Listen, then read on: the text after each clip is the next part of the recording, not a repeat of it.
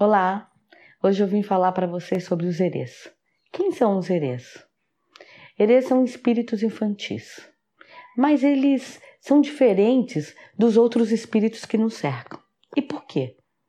Porque eles são espíritos que têm uma propriedade energética, uma qualidade energética igualzinha a nós. Os outros espíritos, eles têm, é como se eles tivessem mais energia do que nós temos a, a qualidade energética deles é mais avançada, mais evoluída.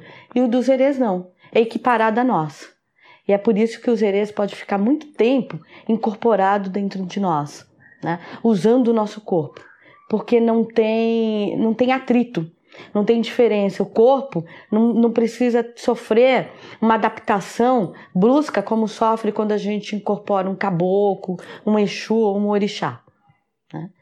E é por isso que a gente vê os erês durante um longo período incorporado e a, a pessoa volta e parece que está tudo normal, que nem sente, o corpo não sente diferença alguma.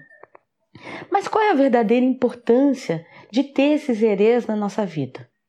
A importância é o seguinte: eles são os mensageiros dos orixás, já que os orixás vêm e eles não falam ou falam iorubá, então precisa ter um tradutor, porque quantas pessoas conhecem a linguagem dos orixás? Sabe é, se comunicar com eles. Nós podemos falar qualquer coisa que eles vão compreender, mas quando eles dão essa devolutiva, muitas vezes as pessoas não entendem. Então é onde entra a importância desse erê. Esse erê vem, e fala ali com aquele jeito doce, infantil deles, na maneira, tentando se explicar para fazer essa tradução dos orixás.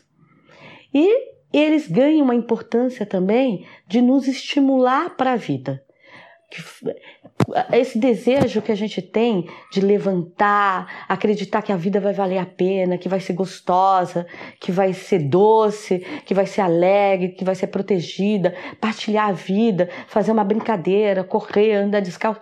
É eles que nos estimulam para isso. Né?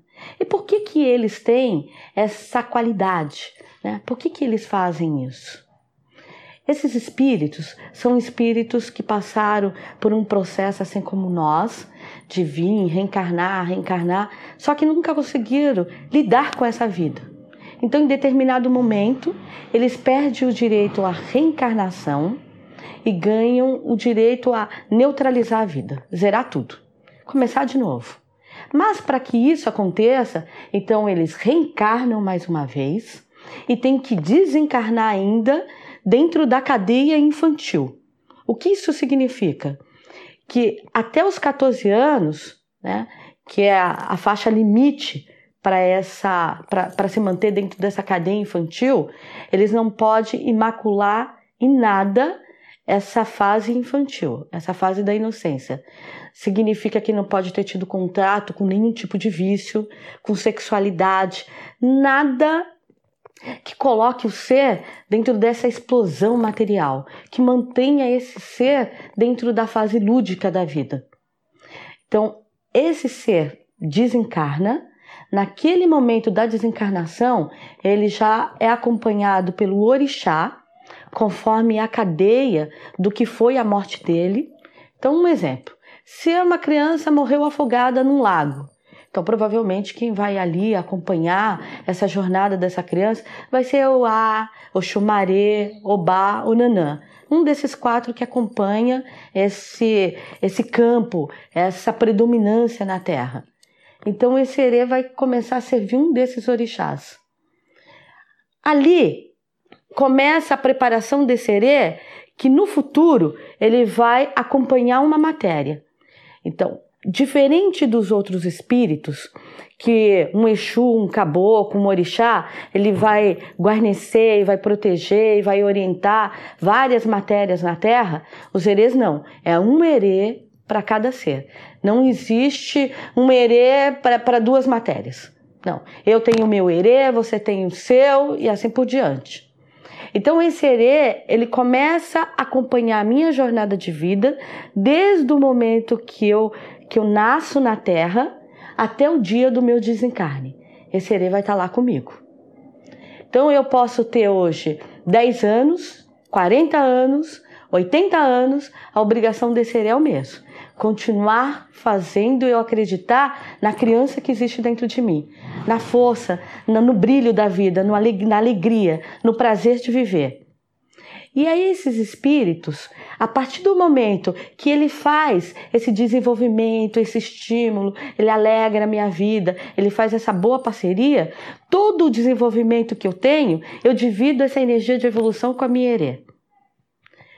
A cada vez que eu vou evoluindo, que eu vou ascendendo, que eu vou me tornando mais próxima de mim, ela também vai fazendo esse mesmo passo ela também vai acreditando nessa vida. Então, o que faz os espíritos muitas vezes passar pela terra e não conseguir evoluir, não conseguir evoluir, não fazer nada, é justamente porque eles não conseguem enxergar o brilho da vida. E quem tem esse poder de enxergar o brilho, da vida é a criança. A criança, ela sempre acredita, ela, ela se programa, amanhã eu vou acordar e vou jogar bola. Então ela acorda no outro dia e tá um sol lindo. Ela falou: Bah, que dia lindo! Eu vou jogar bola. Ela se programa, amanhã eu vou jogar bola. Ela acorda, tá chovendo, ela fala: Opa, vou jogar bola. Tá chovendo, faz tempo que eu não corro na chuva. Tá frio. Ela vai falar: Ai, que bom, eu vou jogar bola que eu vou me esquentar. Então, nada desestimula a criança a a, a, a, não acreditar no projeto dela, abandonar o projeto dela. Ela sempre vai teimar, ela vai fazer. Por quê? Porque ela tem a fonte da vida, ela acredita na vida. Então a gente tem que se banhar dessa energia, acreditar sempre na vida, botar esse brilho sempre para fora, porque esse brilho ele é maravilhoso. Então eu saúdo todos os herês e desejo que vocês cultuem a criança que existe dentro de vocês, porque cada vez que você cultua a sua criança, você se aproxima do seu herê. Eremim.